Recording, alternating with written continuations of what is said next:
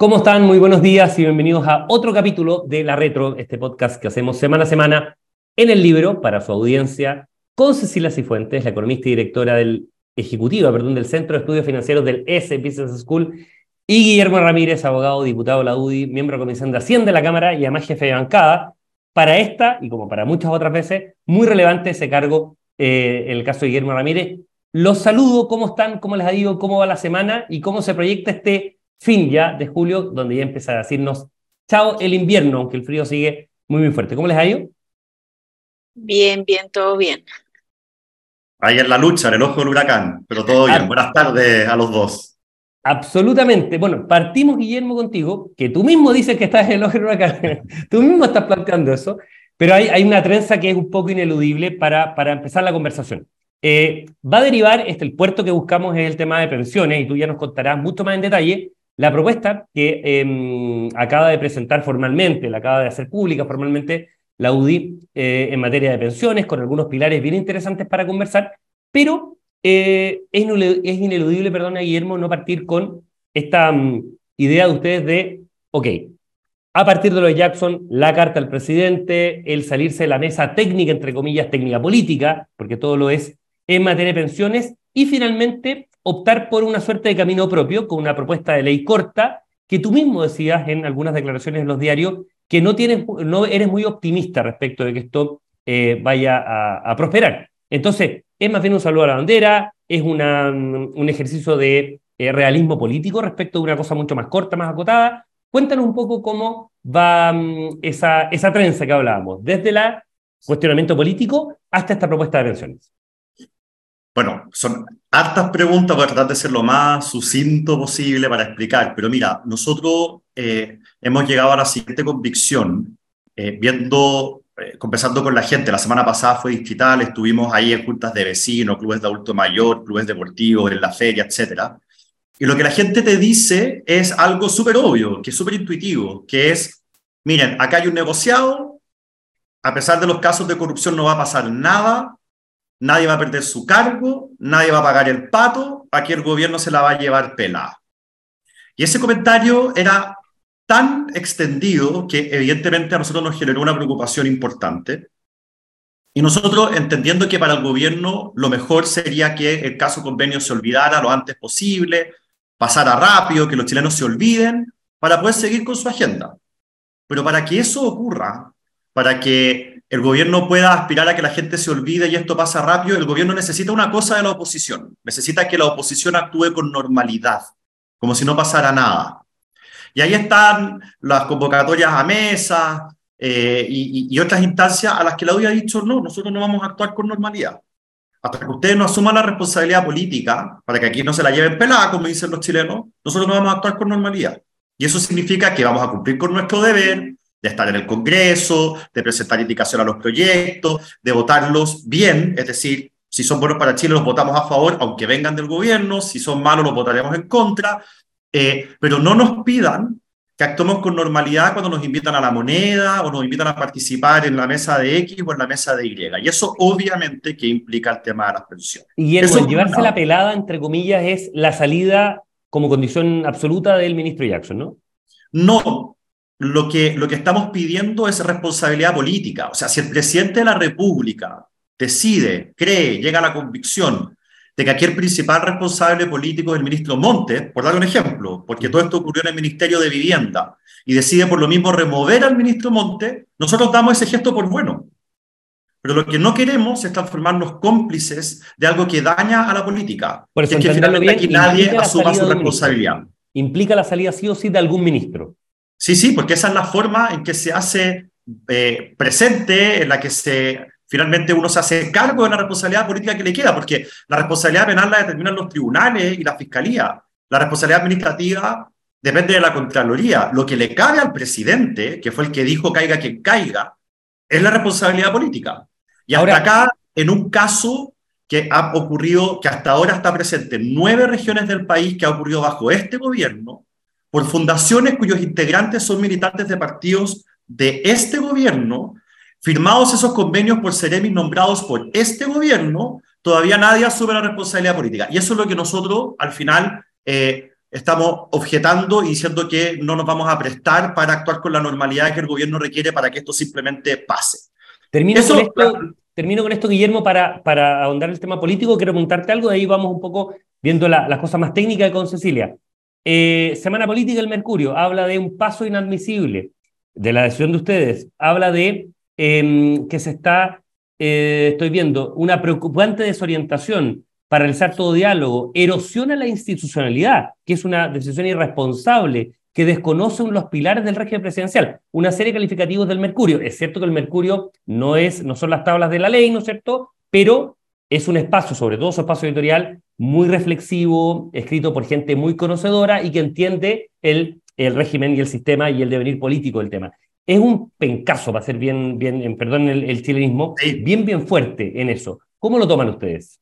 O sea, yo creo que el gobierno, se, el gobierno, yo creo que el Mercurio se equivoca porque es verdad, hay que proteger la institucionalidad, pero hoy día hay muy, la, institucionalidad se protege protegiendo la confianza en la institucionalidad. O sea, eh, si es que la gente no confía en el Banco Central, o si la gente no confía en los tribunales, o si la gente no confía en Carabinero, se toman la justicia por sus propios medios. O sea, las instituciones se sostienen cuando hay confianza.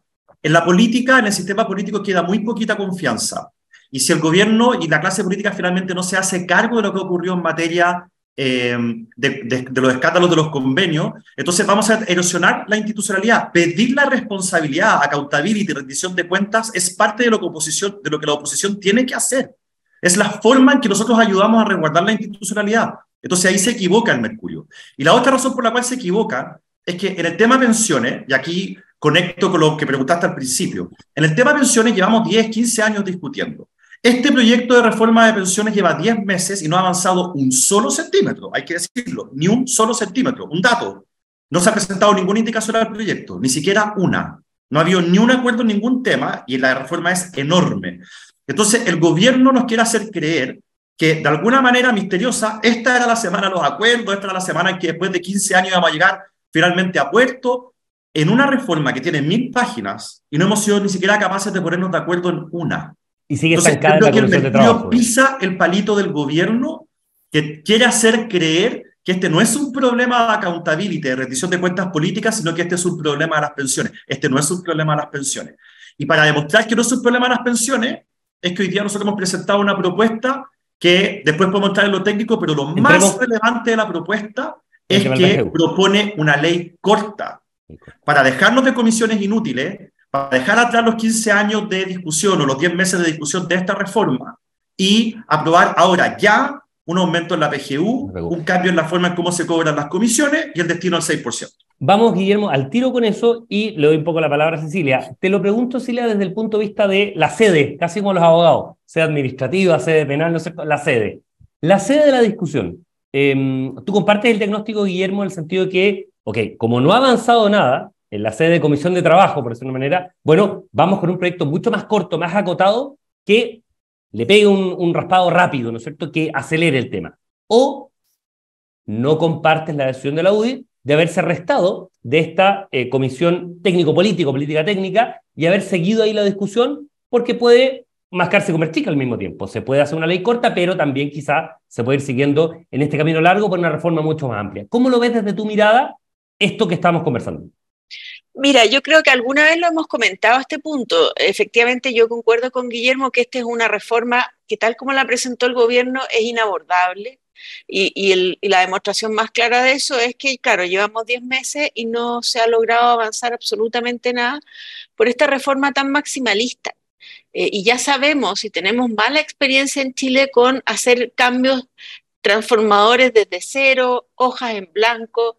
Y en ese sentido, y dado que sí hay aspectos en materia de pensiones en los que tenemos consenso, eh, yo creo que no sé si lo he planteado acá, pero sí lo he planteado a lo mejor en columnas, que una buena forma de ir avanzando aquí sería efectivamente dividir el proyecto. Eh, y creo que las materias en las que tenemos consenso, y creo que es la principal, es el aumento en la tasa de cotización, eh, también hay un consenso bien amplio en que este aumento por la situación laboral que tenemos tiene que ser gradual. El gobierno planteó seis años, la propuesta de la UDI plantea 12.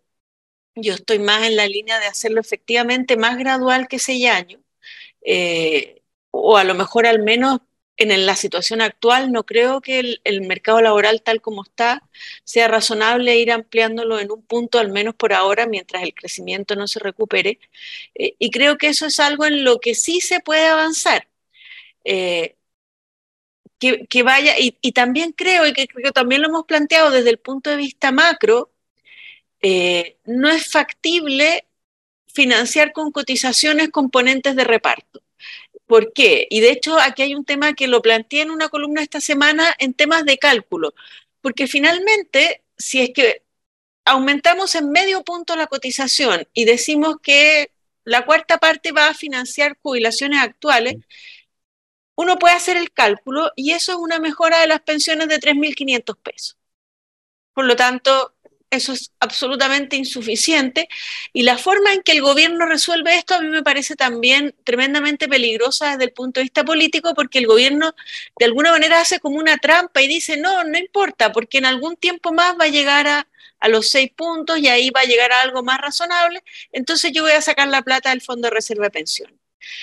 Y eso es una lógica macroeconómica que en este minuto país a mí me parece que es tremendamente peligrosa porque este gobierno está dando un gran impulso al gasto a través del aumento de la PGU que ya se hizo. O sea, está mejorando las pensiones y además ahora dice, bueno, y como parece poco, bueno, me gasto mis ahorros en mejorarlas más. ¿Qué pasa con el gobierno que viene entonces? Va a decir, pero ¿cómo ahora yo tengo que pagar la cuenta del gobierno anterior que además de mejorar la PGU, se gastó el Fondo de Reserva de Pensiones? En un fondo, de, reserva de pensiones, en un fondo de reserva de pensiones, eh, Cecilia, que está bastante alicaído además en, esto, ¿no? Tiene 6.700 millones de dólares eh, en una lógica de mejorar en forma significativa las pensiones actuales, puede durar cuatro años. Eh, y esa es una lógica política muy compleja porque es yo me gasto todo y le dejo la deuda al siguiente.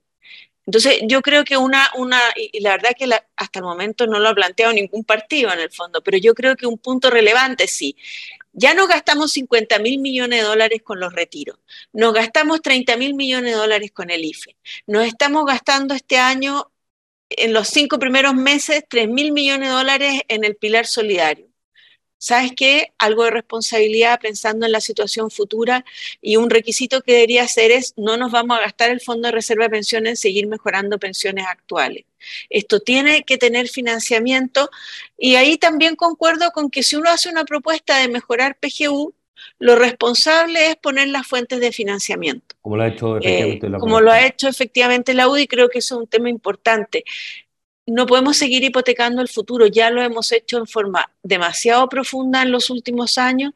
Tenemos que pensar en la situación futura, si no vamos a terminar con esto que lo dijo hace un poco tiempo atrás Joseph Ramos.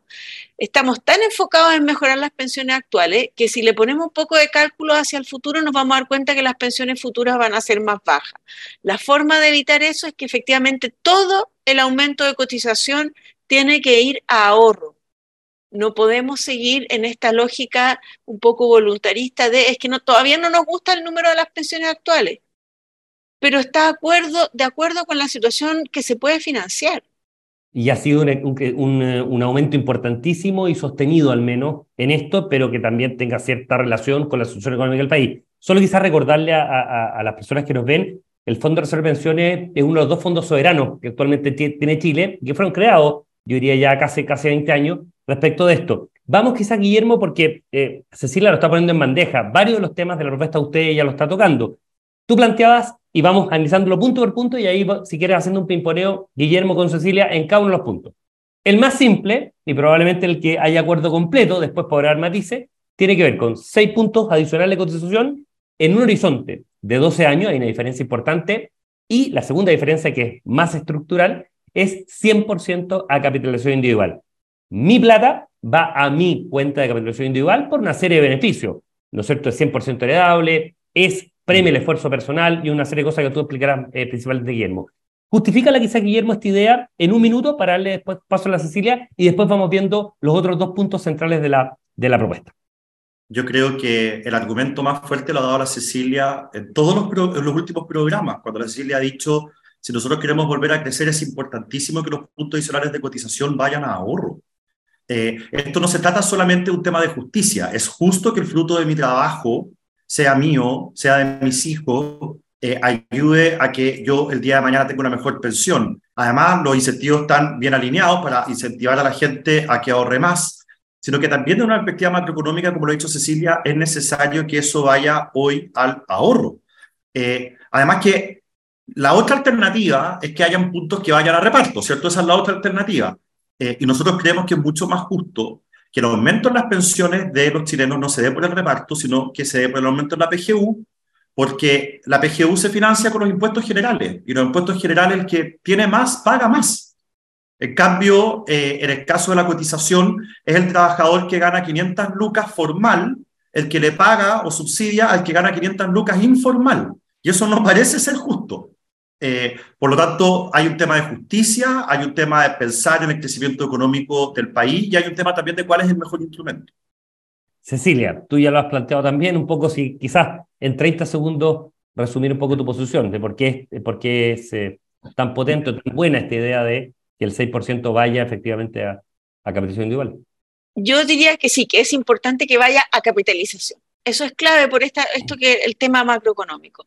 Eh, antes Chile ahorraba como, como parecido a los países asiáticos y ahora tenemos tasas de ahorro incluso por debajo del promedio de América Latina el año pasado. Entonces ese es un tema para mí clave. Ahora, creo que uno podría analizar algún mecanismo, y lo he planteado también antes, de solidaridad, eh, pero intrageneracional o a lo mejor, y el gobierno lo ha planteado como solidaridad de género, a mí me parece más razonable un tema de solidaridad por ingresos. O sea, que los que cotizan por montos altos, a lo mejor una pequeña parte de su cotización pueda registrarse en la cuenta individual de una persona que cotiza, eso me parece que es algo bien importante, que cotiza en forma regular, pero por un ingreso más bajo. Entonces yo creo que ese es un tema a estudiar. Eh, tiene algunos problemas de no que tiene, evitar que, que, se, que, se, cotice por el mínimo para ganarse el premio. O sea, hay cosas que corregir, pero creo que es algo que uno podría abrirse a estudiar. Una, un, o, otra alternativa, uno podría abrirse a estudiar también que parte de la cotización financie un seguro de longevidad. Son todas alternativas dentro de un, una idea central que, que yo creo que es importante, que es que se ahorre el total de lo que se cotiza. El tema de los seguros ha sido, bueno, lo planteó algún minuto, técnicos más vinculados con la democracia cristiana, y Elmer Rarraín tuvo bastante en esa línea del tema del seguro, del seguro de cuarta edad, en fin. Hay una segunda dimensión, Guillermo, que es la que quiero tratar de obviar, porque la tercera es la que me parece más interesante, que tiene que ver con la, el tema de cobro de comisiones. Actualmente tenemos una comisión por flujo, ¿no es cierto? Cada uno, ¿no es cierto?, paga una suerte de peaje por la administración de esta gestión y por todo el back office de por vida, no me cobran más. Usted está planteando al igual que el gobierno, y al igual como se planteó en su minuto inicialmente, incluso en la reforma previsional del primer gobierno de la presidenta Bachelet, la idea de una comisión por saldo, ¿vale? Que tiene algunas cosas positivas en términos de alinear incentivos, ¿no es cierto? Eh, un montón de cosas. No quisiera tocarlo, no porque no sea relevante, sino porque me parece que hay harto para discutir, y sobre todo en materia de financiamiento, con el, tercer pilar que quizás es el primero, el de ustedes que tiene que ver con el tema de la PGU.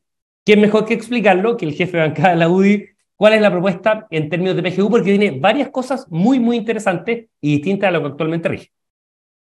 Mira, básicamente el tema de la PGU eh, dice relación con aumentarla a 250 mil pesos. Y la magia de esto, al final, está en cómo se financia. Porque dado que el gobierno dice, mire, cualquier tipo de aumento de las pensiones actuales tiene que ser con cargo a lo que ellos llaman solidaridad, que es reparto, nosotros decimos no, tiene que ir con cargo a la verdadera solidaridad, que es la PGU financiada con impuestos generales. Subir la PGU a 250 mil pesos cuesta 0,6 puntos del PIB. Y lo que nosotros hemos dicho es que esto se puede financiar a través de tres instrumentos que cada uno puede aportar 0,2 puntos del PIB. El primer instrumento que aportaría los primeros 0,2 puntos del PIB es el royalty minero. Nosotros aprobamos en el Congreso un royalty minero eso va a llegar a eh, las arcas fiscales recursos adicionales que no han sido distribuidos. O sea, la discusión acerca de en qué se van a gastar se va a dar en la ley de presupuesto de este año. Por lo tanto, nosotros lo que decimos es, separemos ahí 0,2 puntos del PIB y llevémoslos a la PGU. La segunda fuente de financiamiento, otros 0,2 puntos del PIB, tiene que ver con el litio. Nosotros recaudamos el año pasado 5 mil millones de dólares adicionales por el tema del litio. El precio del litio está subiendo. Eh, y, el, y, el, Estado, el Estado de Chile tiene gastados 2 mil millones de dólares de esos 5 mil millones de dólares, por lo tanto nosotros decimos, mire, agarre 0,2 puntos del PIB del litio y tráigalos para acá. Y la tercera fuente de financiamiento, los otros 0,2 puntos del PIB, tiene que ver con programas deficientes. Distintas organizaciones internacionales han dicho que Chile tiene programas deficientes que representan entre el 1,2 y el 1,5% del PIB. Nosotros estamos diciendo, hagamos saquemos de, eh, no le pedimos que haga eficiente el 1,5 puntos del PIB y 1,2 puntos del PIB, le estamos pidiendo que de eso solo haga más eficiente el equivalente a 0,2 puntos del PIB y traigámoslo a la PGU y con eso financiamos un aumento hasta 250 mil pesos. Lo que nosotros queremos obviamente evitar es la aceleración en nuestro sentir absurda, que sabemos que nos va a decir el gobierno que es muy bien, si ustedes quieren subir la PGU a 250 lucas, entonces vamos por una reforma tributaria, que es lo peor que le puede pasar a Chile hoy día en la actual situación de crecimiento, o debíamos decir, de crecimiento de la economía y la falta de inversión. Guillermo, antes de dar la palabra a Cecilia para un poco comentar esta propuesta, em, ustedes plantean que sea 250 mil pesos mensuales sin distinciones en función de la pensión autofinanciada de cada beneficiario. Eh, ¿El sin distinciones es para todo el mundo igual o va a estar escalonado un poco según em, la pensión autofinanciada? Hoy día, eh, hoy día está escalonado, a ver, hoy día hasta los 700 mil pesos autofinanciados todos reciben lo mismo, ¿cierto? Y luego entre 700 mil y 1.100.000, más o menos, estamos hablando, eh, es escalonado. Mientras más autofinanciado tienes, menos recibes. Nosotros hicimos este cálculo. Un millón cien, perdón, para que la gente entienda, porque ahí está el tope, ahí está el tope del 80-90% de la gente de, de, de riqueza. Nosotros hicimos el cálculo aumentando a 250 mil parejos, o sea, para todos los que tienen un autofinanciado de 1.100.000 eh, o menos. Esto genera obviamente el problema que el que 1.100.001 no recibe nada y el que recibe 1.100.000 recibe todo. Pero la razón por la cual lo hicimos así es para tener la máxima cantidad de recursos o contemplar la máxima cantidad de recursos que eh, se podría llegar a necesitar. De tal manera que en la discusión decimos, no, fíjese que vamos a subir hasta 250 mil, eh, pero lo vamos a hacer del mismo modo, 700 mil en adelante va a ir bajando gradualmente, que es lo que parece ser más justo, bueno, nos van a sobrar algo de recursos. Eh, están muy abiertos a eso, a esa corrección. claro, lo calculamos de esa manera simplemente para poder tener un poquito de holgura en la conversación acerca de cómo se diseña la PGU, algo de holgura económica. Perfecto. Cecilia, tú en general has planteado, en términos generales, por eso quiero ser bien preciso, que no eres partidaria hoy de subir la PGU, pero acá hay fuentes de financiamiento distintas, por eso hago la distinción. Entonces, es muy, muy interesante la visión tuya respecto de esta propuesta que se conoció hoy día de la UDI. Bueno, mira, yo aquí tengo una diferencia, la verdad. Yo lo haría de distinta manera. Eh, y, además creo que sale un poco más, más barato. Y por supuesto, cada vez que uno da ayuda, siempre va a tener un lado negativo y un lado positivo. Pero yo creo que una vez que ya llegamos a la PGU, política que, como he dicho muchas veces, a mí me gusta, eh, porque creo que da una claridad muy grande a las personas de decir, yo tengo asegurado este piso mínimo. Tenemos un problema que el sistema es muy complejo. Eh, y, qué es lo que haría ahora? Bueno, agregaría un componente de pilar solidario vinculado a cotizar, por esta, esto que yo planteo que es tan relevante que la gente cotice. Entonces, para mí queda mejor un sistema que nos dice, usted tiene el piso mínimo, que es la PGU, eh, y, el siguiente aporte del Estado y un poco en la misma línea de lo que ha planteado la propia propuesta del gobierno, pero financiado con impuestos generales. 0,1 UF por año cotizado adicional. Y uno podría incluso en ese esquema decir, mire, para el hombre es 0,9 UF por año cotizado y para la mujer es 1,1 UF por año cotizado. Esto es un tema, aquí es muy importante la simpleza, que la gente tenga claro respecto a cuál es el premio, cuál es el incentivo, cómo funciona. El problema que tenía el pilar solidario anterior es que era una fórmula complejísima para determinar el aporte previsional solidario. Entonces, regla simple, piso mínimo y después un premio por cotizar. de tal forma que, los incentivos. Sí, de tal forma que quede una cosa más clara y que y que además, porque muchas de las críticas que se le hace a la PGU ahora, que es verdad que la gente que tuvo ingresos muy bajos durante su vida tiene una tasa de reemplazo alta, pero los de clase media tienen tasas de reemplazo muy bajas. Entonces, si uno establece este aumento de la PGU más vinculado a los años cotizados, le da alguna situación un poco mejor a personas de clase media que suelen tener densidades de cotizaciones un poco más altas. Entonces, yo, eh, yo esto lo había sugerido antes, a mí me parecería algo, mejor de esta manera y creo que además tiene un costo menor. Y, y, y, Cecilia, ¿y las fórmulas de financiamiento? Algo, ¿no es cierto?, de mayor eficiencia. Un, punto, Cristian, sobre eso. Muy breve. No, que en el equipo técnico que nosotros teníamos hubo algunas personas que defendieron con mucha fuerza lo que está diciendo Cecilia. ¿Y por qué finalmente se optó por lo que optamos? Porque es más caro. Entonces, en la conversación eh, y en la, intencionalidad de llegar a acuerdos es más fácil moverse. Hacia abajo. Desde donde estamos hacia lo que propone Cecilia que desde lo que propone Cecilia hacia lo que estamos proponiendo. Eh, por lo tanto, dejamos, si ustedes quieren, en términos como lo que decía hace un rato, ¿cierto? Ciertas como holguras para poder explorar distintos mecanismos como el que, por ejemplo, propone Cecilia. Que sería interesante. Y ahí, Cecilia, te lo pregunto, ya estamos algo eh, justo en el tiempo, eh, la fórmula de financiamiento, ¿no es cierto? Algo de eficiencia en el gasto fiscal, mm. algo, ¿no es cierto?, que venga del royalty minero y también del tema del litio. Bueno, sí, yo creo que son fuentes que están ahí, que son razonables y, que por y que y que cumplen esta idea que yo he planteado también de no sigamos subiendo los impuestos al capital, no porque yo quiera defender a las empresas, sino porque los impuestos al capital los termina pagando el trabajo. Eh, entonces sí, me parece que es una propuesta de financiamiento razonable la que, la que se ha planteado.